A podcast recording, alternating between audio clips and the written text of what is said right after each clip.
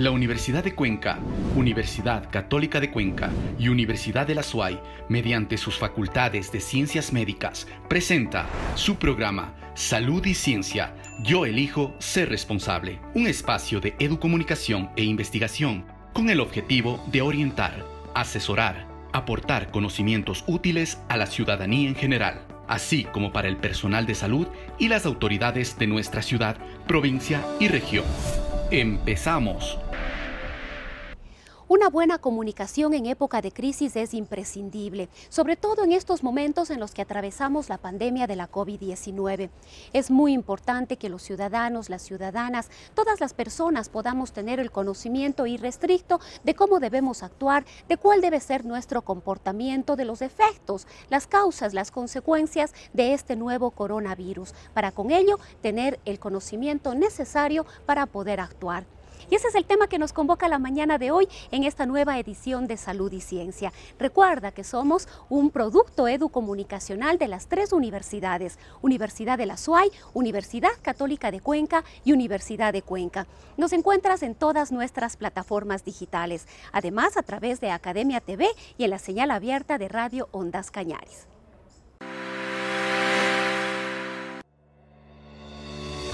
¿Sabías que Existe una plataforma denominada Desinformantes que alerta acerca de voceros que emiten noticias falsas sobre la pandemia. El objetivo es mejorar la calidad de la información que circula y se consume en medios de comunicación y redes sociales.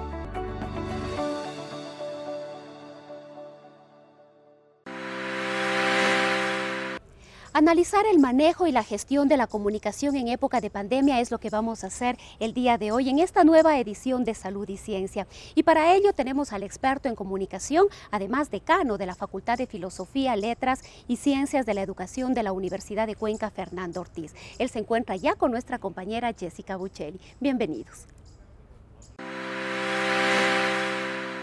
Muy buenos días, Rosana, amigos televidentes y radioescuchas. Así es, nos encontramos con Fernando Ortiz, decano de la Facultad de Filosofía de la Universidad de Cuenca, con quien trataremos el tema de comunicación en pandemia. Fernando, bienvenido a Salud y Ciencia.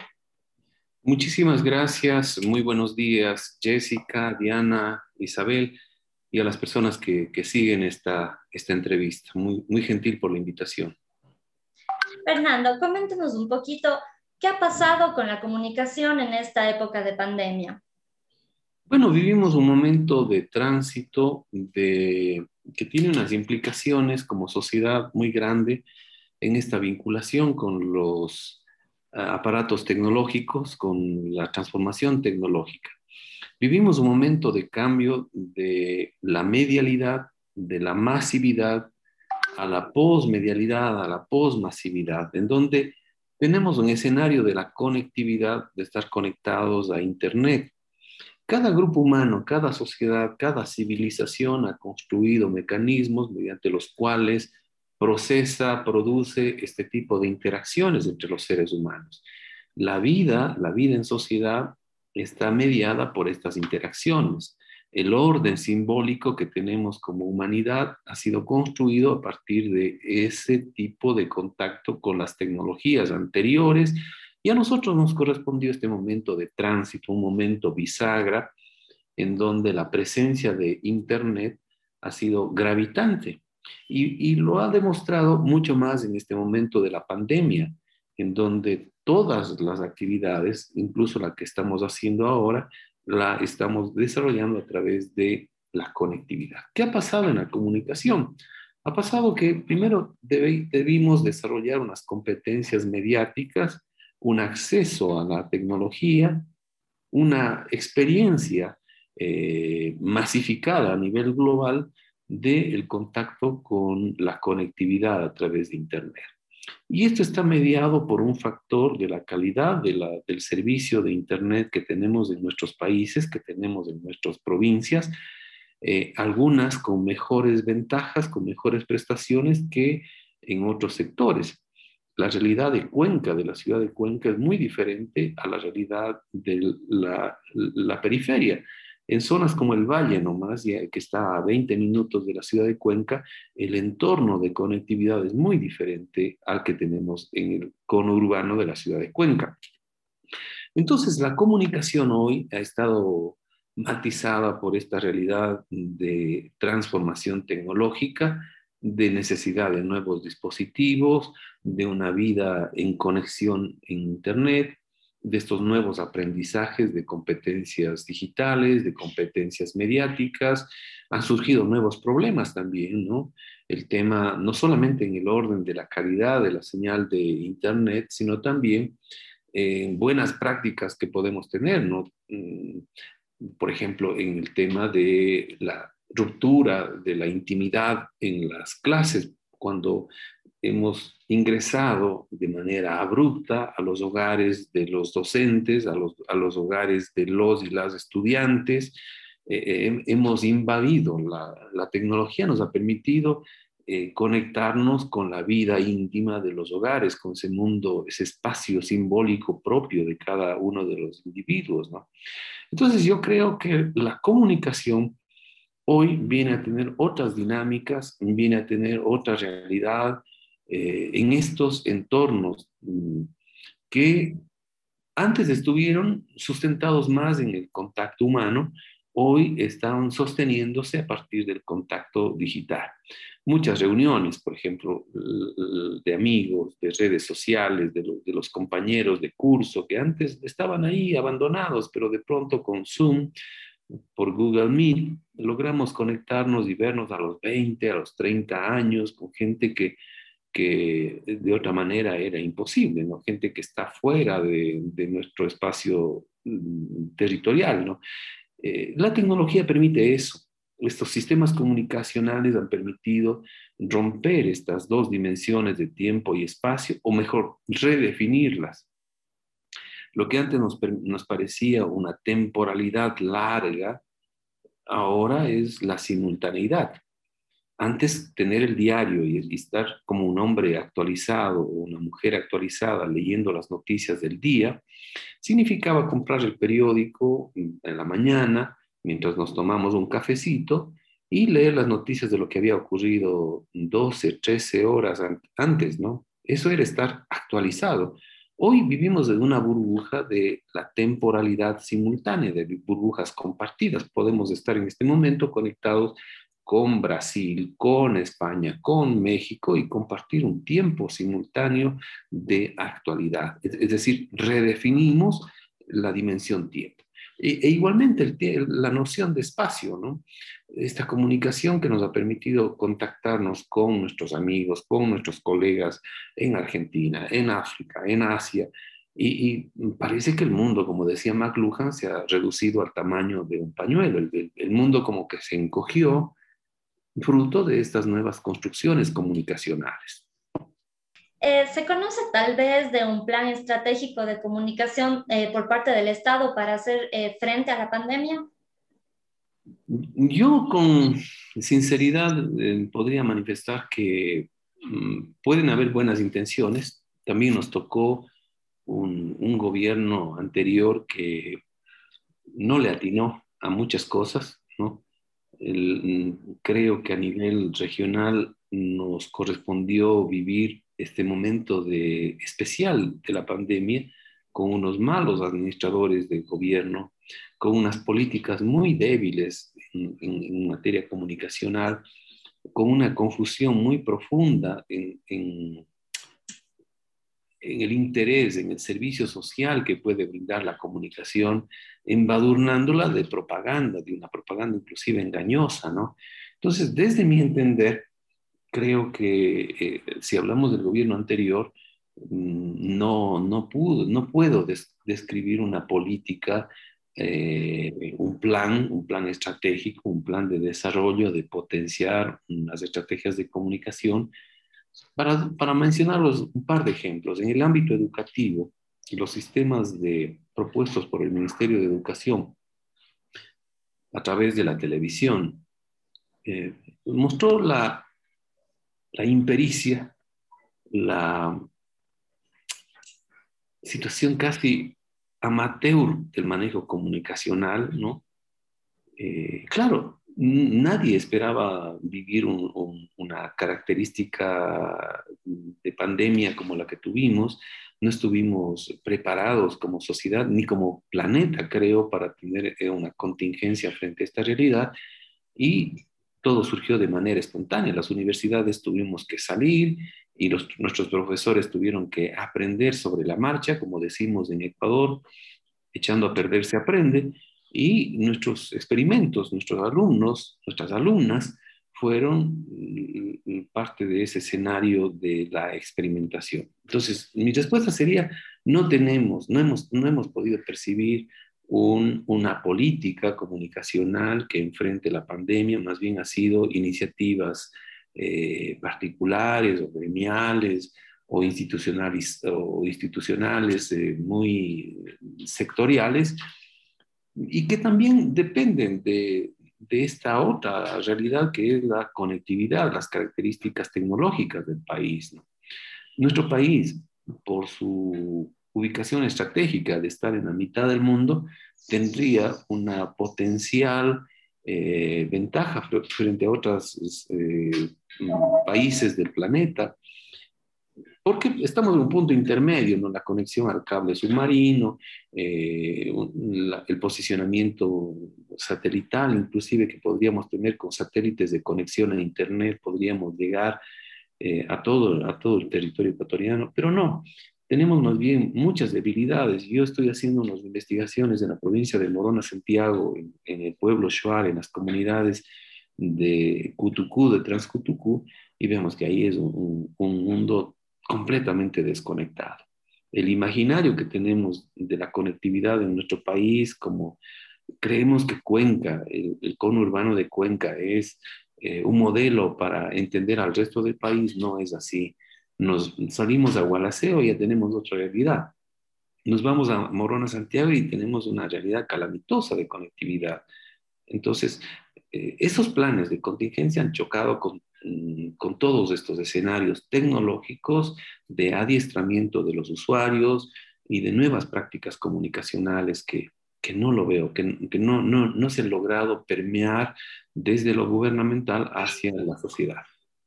Perfecto. Eh, Fernando, hablando un poquito sobre la vacunación. Cuando inició la vacunación hubo una importante respuesta a la convocatoria. Sin embargo, en la actualidad es escasa, corriendo el riesgo de que en un corto plazo no alcancemos el 70% de la población y se logre de esta manera la inmunidad de rebaño. ¿Qué se puede hacer en comunicación frente a este tema?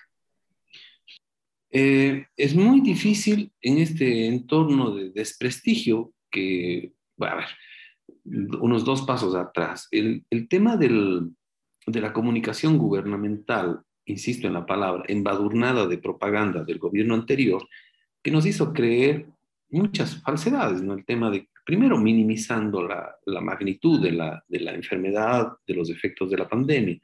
Luego, salpicada de todos estos hechos de corrupción, la compra de mascarillas, del tema de las fundas, de los cadáveres, lo que pasó en el hoy pasa en el Teodoro Maldonado en Guayaquil, la compra de insumos médicos, la crisis hospitalaria, ese bombardeo de noticias negativas que tuvimos en los medios masivos de comunicación y que fueron seguidos y comentados en redes sociales en esta segunda pantalla, la second screen de, del acontecer, ¿no? porque somos en Ecuador, creo, un, país facebookero, un, país que comenta lo negativo, eh, el odio, eh, el pesimismo, la derrota como nación, se traduce en estos comentarios mm, que están en redes sociales. A mí me parece que eh, esa construcción de, desde el miedo, desde el peligro, desde el riesgo de la pandemia, ha sido gravitante en el comportamiento de los ciudadanos.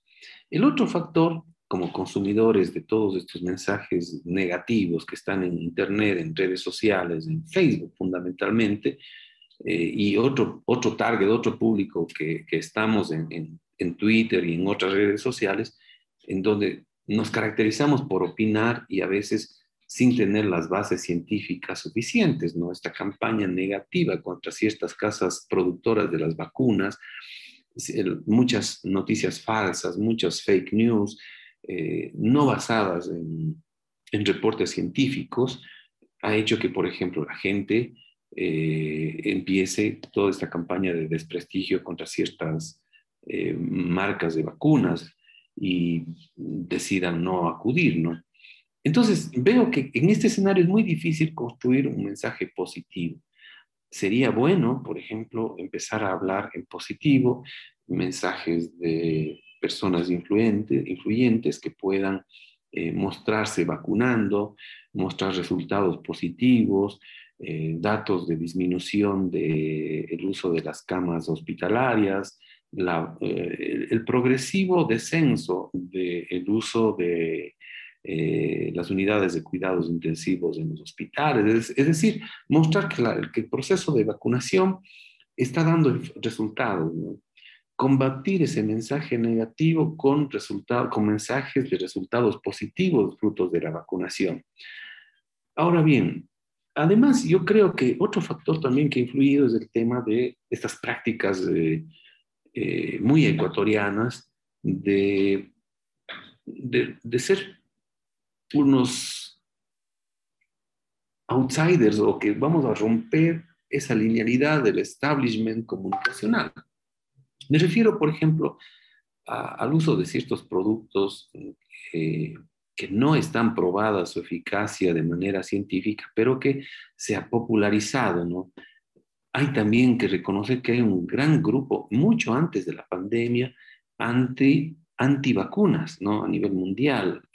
Respetable el punto de vista, pero también es otro elemento en la opinión pública de la gente que habría que tomar en consideración para lanzar una campaña, ¿no?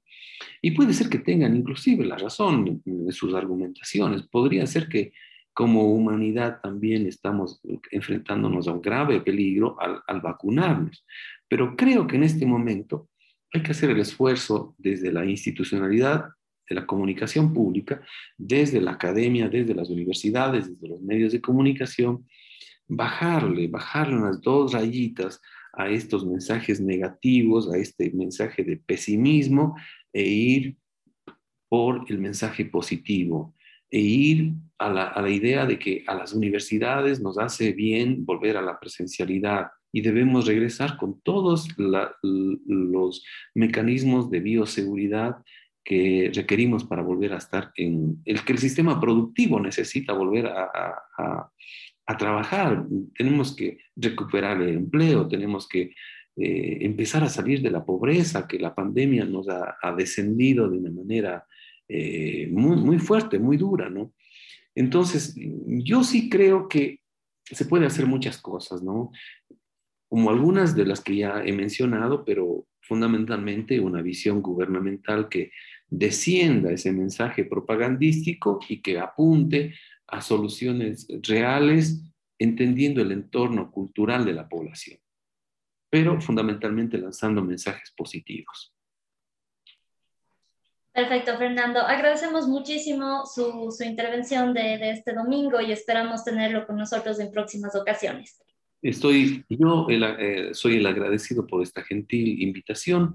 Espero que tengan mucho éxito y eh, estoy dispuesto a, a conversar las veces que ustedes me inviten. Muchísimas gracias y que tengan un muy buen día. Muchas gracias, Fernando. Y para contribuir con lo que se requiere para mantenernos informados y formados respecto de cómo debemos actuar, qué decisiones debemos tomar en este momento en el que la pandemia de COVID-19 todavía no se ha ido, vamos a tener un análisis de las cifras como cada semana aquí en Salud y Ciencia. Le damos paso también a Jessica Buccelli, ella está ya con el doctor Fray Martínez. Así es, Rosana, nos encontramos ya con el doctor Fray Martínez Reyes, quien hará el análisis de la COVID-19 en la provincia de La Suay con algunos datos a nivel nacional. Doctor Fray, bienvenido. Muy buenos días. Una vez más en Salud y Ciencia presentamos el análisis de la COVID-19 en la provincia de La Suay con algunos datos de la zona 6 y algunos datos nacionales con información disponible en el portal del Ministerio de Salud hasta el miércoles 7 de julio del 2021. La situación se mantiene. Si comparamos lo que sucede con la curva epidémica a nivel nacional, vamos a encontrar de que esta desciende de mejor manera de lo que sucede en nuestra provincia. nos mantenemos en esa meseta con esos picos, de allí que no tengamos mayor información positiva de lo que sucede a nivel de los servicios hospitalarios y de las unidades de cuidados intensivos, la demanda se está incrementada, eh, la disponibilidad es mínima y los riesgos para quienes no alcanzan necesitando una cama hospitalaria son mucho mayores. Es por ello que la letalidad Estábamos en 2.24, ha descendido a 2.21%, sin embargo no logramos disminuir por debajo de 2. Esperamos que la vacunación que se está intensificando en estos días dé los resultados convenientes en torno a la producción de casos. En total se han vacunado eh, 2.505.526 mujeres y 2.289.326 hombres. Si hablamos de segunda dosis, en la provincia de La Suay tenemos un total de 107.265 vacunas hasta el miércoles 7 de julio. ¿Qué es lo que sucede en Cañar? Tiene 24.500 y en Morona Santiago 14.371 segundas dosis. Si hablamos de porcentajes, recordemos que se pretende alcanzar alrededor del 70% de la población. ¿Qué significa esto? El Azuay tiene 16.7% de vacunas completas, es decir, de las dos dosis. El Cañar el 12.5%, Morona Santiago tiene el 11.7% y la zona 6, que incluye estas tres provincias señaladas, tiene el 15.2%. Asistir a la convocatoria de la vacunación es nuestra responsabilidad. Informarnos cuando nos toca las vacunas es nuestra responsabilidad. ¿Qué pasa si una mujer embarazada quiere vacunarse? Puede hacerlo sin ningún problema. Las mujeres embarazadas o que han estado embarazadas recientemente tienen más probabilidades de enfermar gravemente a causa de la COVID-19. Vacunarse contra la COVID-19 durante el embarazo puede protegerla de, de enfermarse de manera grave. Las mujeres embarazadas con COVID-19 tienen mayor riesgo de parto prematuro y de otros resultados adversos en el embarazo. Con base a cómo funcionan las vacunas en el organismo, los expertos creen que es poco probable que representen algún nivel de riesgo para personas embarazadas. Los Centros para el Control y la Prevención de las Enfermedades, los CDC, y la Administración de Alimentos y Medicamentos de los Estados Unidos, la FDA, no detectaron ningún problema de seguridad para las mujeres embarazadas que se vacunaron o para sus bebés. Además, Informes recientes han demostrado que las personas que han recibido vacunas ARN mensajero contra la COVID-19 durante el embarazo, mayormente durante su tercer trimestre, les han transmitido anticuerpos a sus hijos, lo que podría ayudarlos a, a protegerlos al nacimiento. Con base a cómo funcionan estas vacunas en el organismo, las vacunas contra la COVID-19 no se consideran un riesgo para las personas en periodo de lactancia ni para sus bebés lactantes. Los informes recientes han demostrado que las personas en periodo de lactancia que han recibido vacunas ARM, ¿no? contra la COVID-19 tienen anticuerpos en su leche materna, lo que podría ayudar a proteger a sus bebés. Si está buscando un embarazo o tiene pensado hacerlo en el futuro, puede vacunarse contra la COVID-19. En la actualidad no existe evidencia de que alguna vacuna, incluida la vacuna contra la COVID-19, cause problemas de fertilidad en mujeres o en hombres, ni problemas para lograr su embarazo. Los CDC no recomiendan realizarse una prueba de embarazo de rutina antes de vacunarse contra la COVID-19 si está tratando de quedar embarazada, no es necesario que evite el embarazo luego de vacunarse contra la COVID-19. Información que tiene que ser tomada en cuenta por usted si tiene estos deseos y eh, esta situación que hemos señalado por las personas. Mientras tanto, no olvidemos que el estar con las dos dosis no implica que nuestras responsabilidades de protección se anulan. Debemos mantener la mascarilla, el distanciamiento social y el lavado de manos. Muchas gracias por su atención. Agradecemos al Dr. Fry por la valiosa intervención de este día domingo. A continuación daremos a conocer los datos estadísticos emitidos por el Ministerio de Salud Pública. En la provincia de La Suay, 25.447 casos confirmados, 519 fallecidos. A nivel nacional, 465.029 casos confirmados, 431.404 casos recuperados. De esta manera damos por finalizado nuestro segmento. Continuamos contigo, Rosana. Muy buenos días. Muchísimas gracias Jessica. Cerramos la edición de hoy de Salud y Ciencia. Esperamos como cada semana haber contribuido para que ustedes tengan y puedan formarse los mejores criterios respecto de estos momentos que atravesamos. Recuerda seguirnos a través de todas nuestras plataformas digitales, pero sobre todo seguir teniendo y manteniendo todas las medidas de bioseguridad. De nuestra parte, que tengan un excelente día. Tips y consejos. Evitar lenguaje sensacionalista o despectivo. No especular sobre posibles escenarios que generen incertidumbre. Acudir a fuentes expertas y fiables son algunas de las recomendaciones de medios a nivel mundial para brindar información responsable que diferencie entre hechos y ficción. La Universidad de Cuenca, Universidad Católica de Cuenca y Universidad de la SUAY, mediante sus facultades de ciencias médicas, presentó su programa Salud y Ciencia. Yo elijo ser responsable. Un espacio de educomunicación e investigación con el objetivo de orientar, asesorar, aportar conocimientos útiles a la ciudadanía en general, así como para el personal de salud y las autoridades de nuestra ciudad provincia y región. Hasta una próxima oportunidad.